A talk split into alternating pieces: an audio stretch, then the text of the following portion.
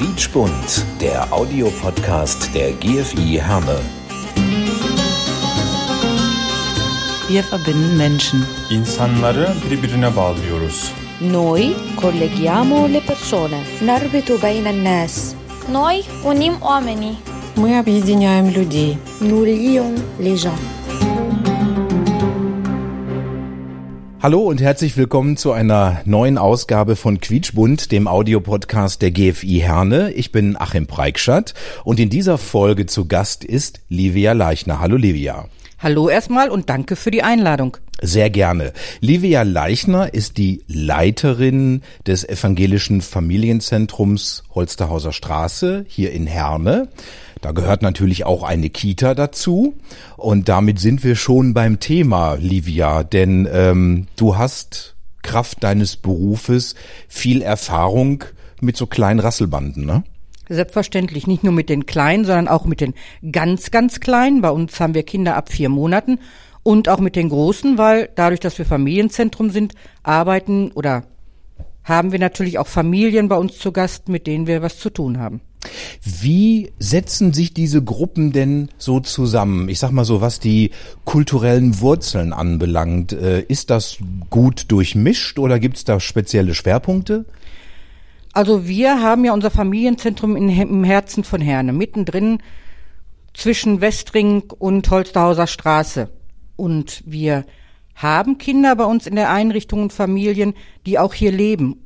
Und das ist natürlich bunt gemischt. Wir haben also Kinder und Familien aus elf verschiedenen Nationen. Wow.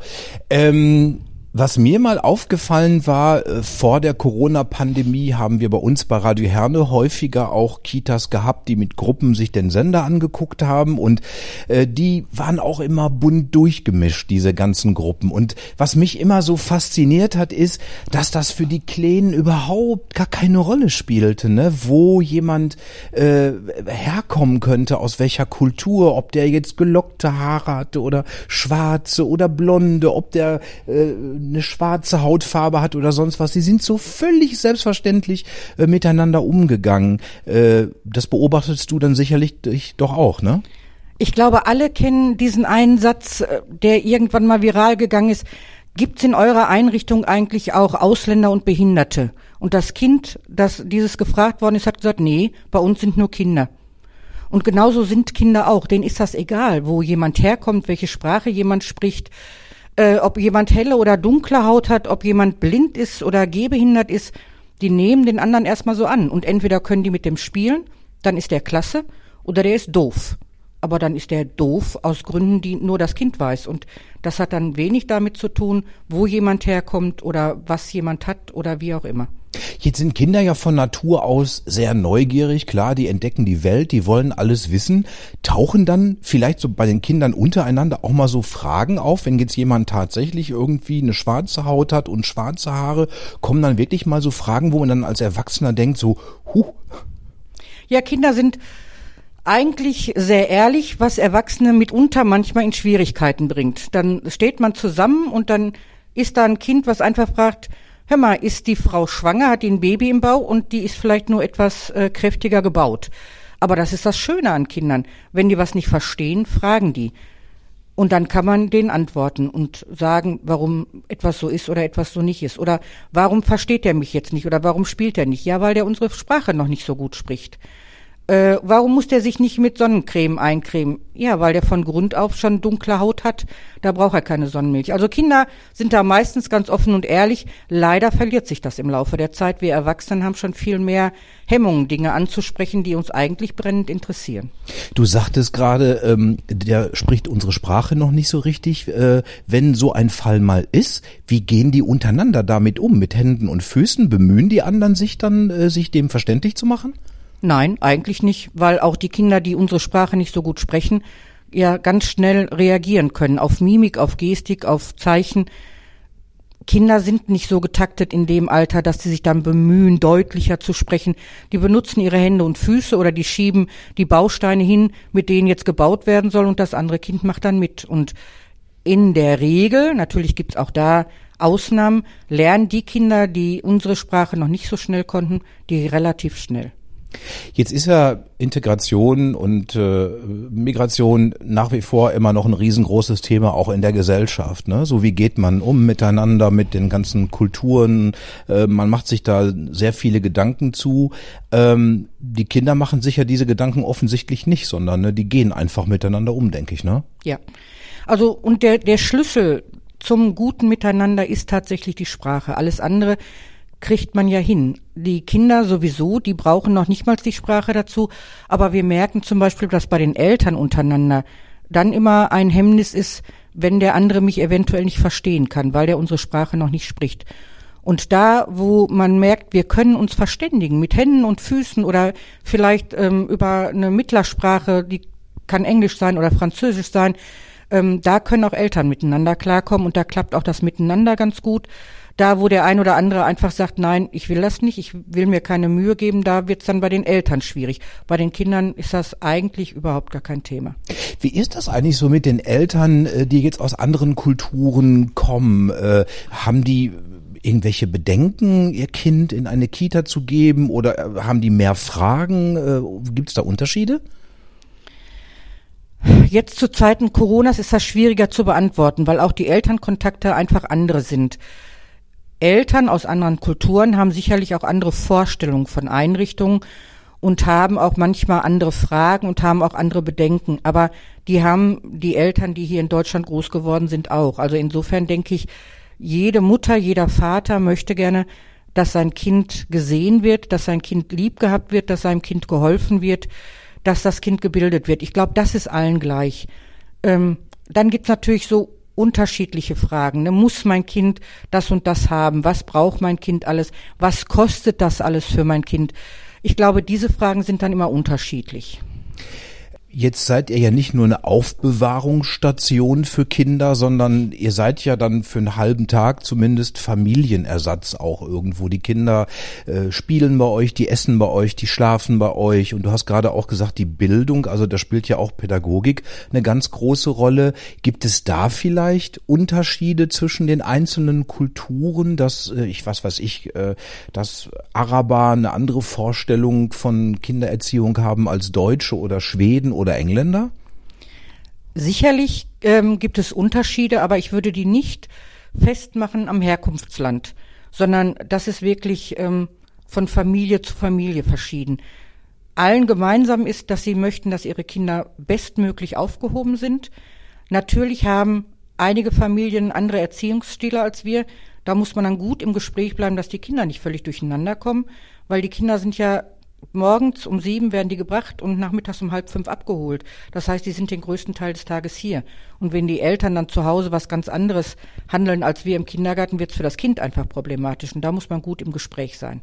Natürlich gibt's äh, die asiatischen Kulturen zum Teil füttern ihre Kinder bis die sechs Jahre alt sind. Da sind natürlich dann einige mit überfordert gewesen, dass die hier bei uns alleine essen müssen, auch schon mit einem Jahr. Aber das kann man auch alles gut klären und ähm, dann zum guten Miteinander kommen. Gibt es beim Essen etwas zu berücksichtigen irgendwie, ähm, dass manche Kinder zum Beispiel aufgrund ihrer Religionszugehörigkeit bestimmte Sachen nicht essen dürfen, sollten? Das ist immer die spannendste Frage. Also beim Essen gibt's eine Million Dinge zu berücksichtigen. Da gibt's die Laktoseintoleranten und die Veganen und die Vegetarier da gibt's die Muslime, da gibt's die ähm, Hindus, die andere Gewürze haben, da gibt's die Kinder, die sich dem Essen verweigern. Ich weiß gar nicht, wo ich da aufhören soll. Das ist manchmal kaum zu schaffen. Einige Dinge können wir auch gar nicht anbieten. Wir versuchen auf alles Rücksicht zu nehmen, was der Religion dient und was vor allen Dingen der Gesundheit der Kinder dient. Selbst die Kinder wissen schon, das darf der und der nicht essen, das will der Gott von denen nicht. Also das kriegen die ganz gut hin. Ähm, manche Dinge können wir einfach nicht schaffen, wie zum Beispiel äh, Essen, was halal sein muss, dann müssten die Eltern das von zu Hause mitbringen. Aber das Problem hatten wir auch nur einmal, das konnten wir ganz gut lösen. Aber Dinge, die beim Essen beachtet werden müssen, sind einfach unglaublich. Jetzt ist ja der Träger des Familienzentrums die evangelische Kirche. Ist das manchmal ein eventuell ja ein, ein, ein, eine Hemmschwelle jetzt äh, für, für eine Familie, die äh, dem Islam angehört, äh, die Kinder jetzt irgendwie einer evangelischen Einrichtung zu übergeben? Ähm, wir können froh sein, dass unser Träger die Kindergartengemeinschaft des evangelischen Kirchenkreises ist, weil die zum einen sagen, die Menschen, die bei uns leben, gehören auch in unsere Einrichtung und da machen wir alles möglich und da sind wir froh und dankbar für. Und die Eltern, deren Religion der Islam ist, haben ja gar keine Chance, die Kinder woanders anzumelden, außer in städtischen Einrichtungen oder in ähm, Einrichtungen von kirchlichen Trägerschaften oder AWO oder so, weil die selber ja gar keine Kindertageseinrichtung betreiben dürfen. Das hat das Land einfach so festgelegt. Und dann muss man vorher klären, wenn die Bedenken haben, aber in der Regel war dem nicht so. Also die Kinder beten auch ganz normal mit und wenn Kinder auch von zu Hause andere Gebete gewohnt sind, dürfen die die bei uns auch sagen und zeigen, aber dann ist das auch gut und für die schon vorbei. Das heißt also, ein, ein, ein, ein, ein Mädchen oder ein Junge, äh, äh, das dem Islam angehört, betet auch christliche Gebete im Kindergarten mit? Für die Kinder ist das überhaupt gar kein Thema. Also die falten die Hände sogar und äh, sprechen mit. Ähm, und wir hatten auch noch nie Eltern, die das nicht wollten. Und wenn Kinder das nicht machen möchten, machen sie es nicht. Das ist ja jetzt kein Zwang bei uns, aber die haben da ja auch einfach Spaß dran. Ähm du bist ja jetzt schon etwas länger dabei in diesem Beruf. Ähm, hat sich die Arbeit in einer Kita im Laufe der letzten Jahre, Jahrzehnte irgendwie verändert? Arbeitet ihr heute anders als noch vor 20 Jahren? Wir arbeiten heute auch anders als vor 35 Jahren, als mein Weg so langsam begann. Selbstverständlich. Ähm, es hat sich alles geändert. Es hat sich die Pädagogik geändert. Es haben sich aber auch die Lebensumstände der Familien geändert.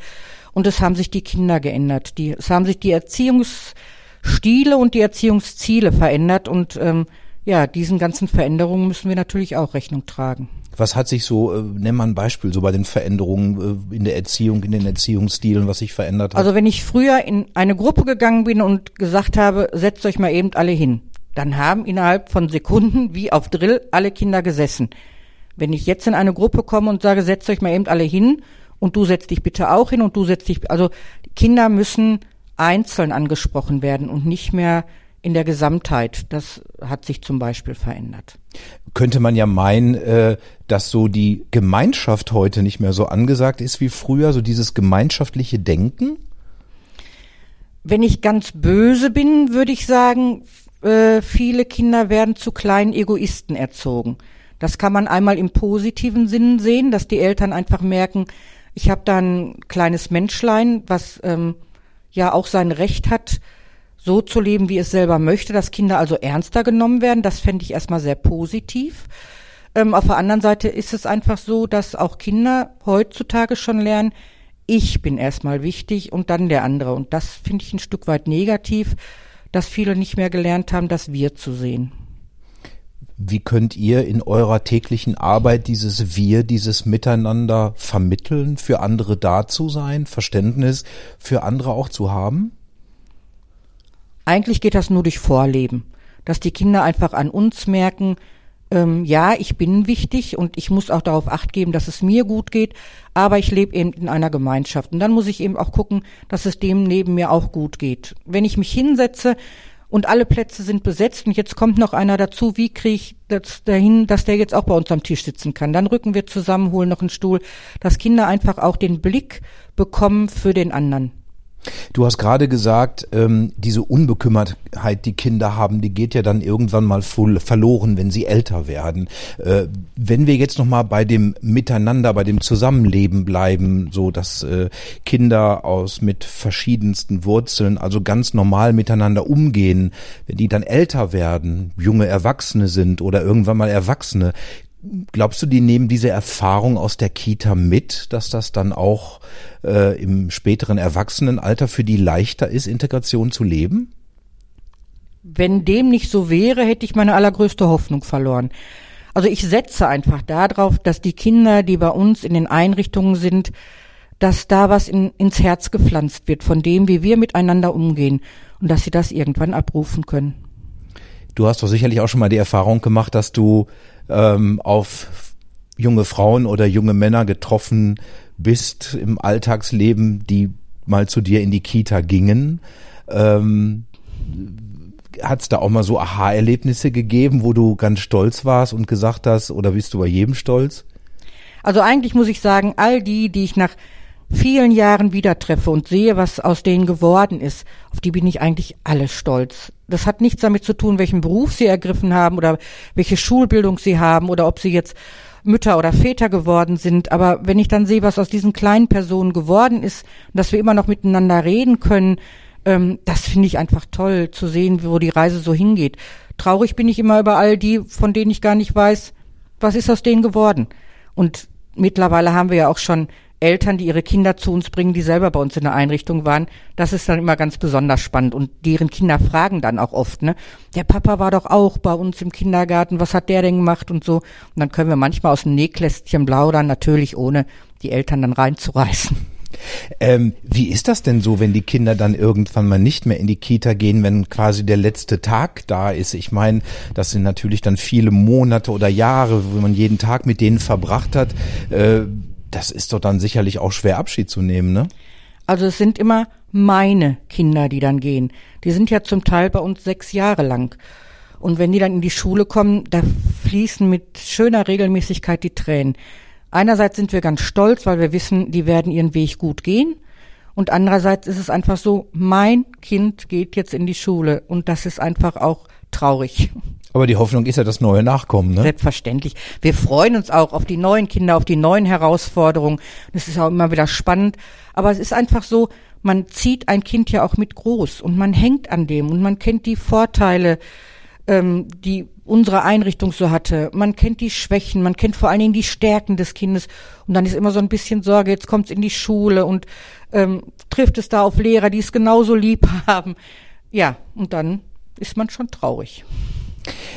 Ähm, Livia, auch an dich die Frage natürlich, die wir jedem Gast in diesem Podcast stellen. Äh, du bist ein Herner Urgestein, das muss man wirklich sagen. Ne? Also hat ja ein Fußballstadion Wanne. Eikler Urgestein. Ich bin in Wanne Eickel geboren. Das Okay. steht in meinem Personalausweis. Dazu muss man sagen, ja, es wird gerne hier in der Stadt der Unterschied zwischen Herne und Wanne Eickel gemacht. Offiziell ist alles Herne, aber ich, auch wenn ich mich jetzt unbeliebt mache, äh, man unterscheidet dann doch noch zwischen Wanne Eickel und Herne und auch noch zwischen Eickel und Wanne und Sodingen und Herne. Es ist alles sehr kompliziert. Also ich sage immer anders, du bist ein Urgestein unserer Stadt und in Wanne Eickel äh, wurde ja auch mal ein Fußballstadion nach dir benannt und äh, also wie gesagt, es gibt kaum jemanden, der dich und deinen Mann hier in dieser Stadt nicht kennt.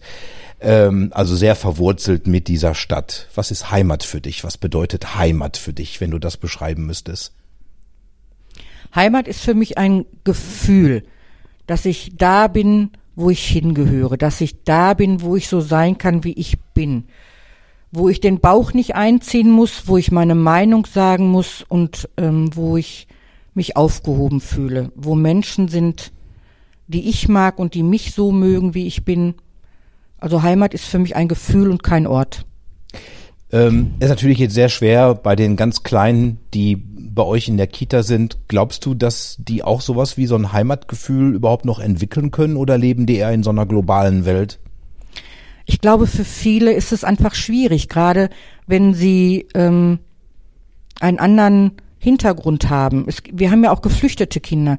Wo ist für die Heimat? Da, wo sie jetzt angekommen sind oder da, von wo sie geflüchtet sind? Oder wo ist für Kinder Heimat, deren Familiensprache eine andere ist? Also ich glaube, es ist für viele sehr viel schwieriger, als wir uns das so vorstellen können. Aber ich hoffe, dass wir denen vermitteln können, zumindest der Kindergarten ist ein Stück Heimat für euch. Weil du es gerade angesprochen hast, geflüchtete Kinder. Ähm, ich könnte mir vorstellen, dass vielleicht ja auch manche Kinder so ein bisschen traumatisiert sind ne, von äh, von dem, was sie erlebt haben, welche Erfahrungen sie gemacht haben. Ähm, ist das manchmal schwierig, dann mit diesen Kindern umzugehen? Brauchen die besonders viel Aufmerksamkeit? Ja, selbstverständlich. Aber ich glaube, die brauchen genauso viel Aufmerksamkeit wie die Kinder, die in den Familien vernachlässigt werden oder die Kinder, wo sonst irgendwas in den Familien nicht gut läuft. Jeder eben auf seine Art. Wir hatten ganz am Anfang der Flüchtlingswelle ein Kind, was die Flucht bewusst miterlebt hat und was immer unter den Tisch gesprungen ist, wenn irgendwo ein lautes Geräusch war. Bis wir das dann so rausgefunden haben, dass es eben daran lag, dass da geschossen wurde.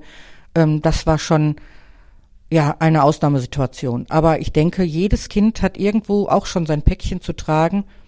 Und da müssen wir eben immer ganz genau und ganz wachsam sein und darauf eingehen und das gut aufnehmen bei uns.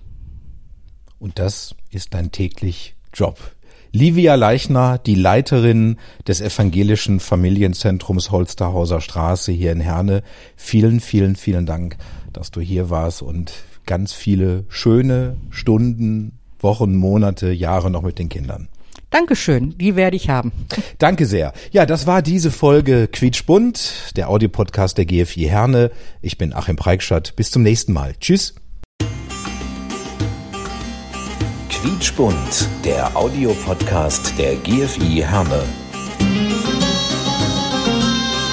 Wir verbinden Menschen. İnsanları birbirine bağlıyoruz. Noi colleghiamo le persone. نربط بين الناس Noi unim oamenii. Мы объединяем людей. nous lions les gens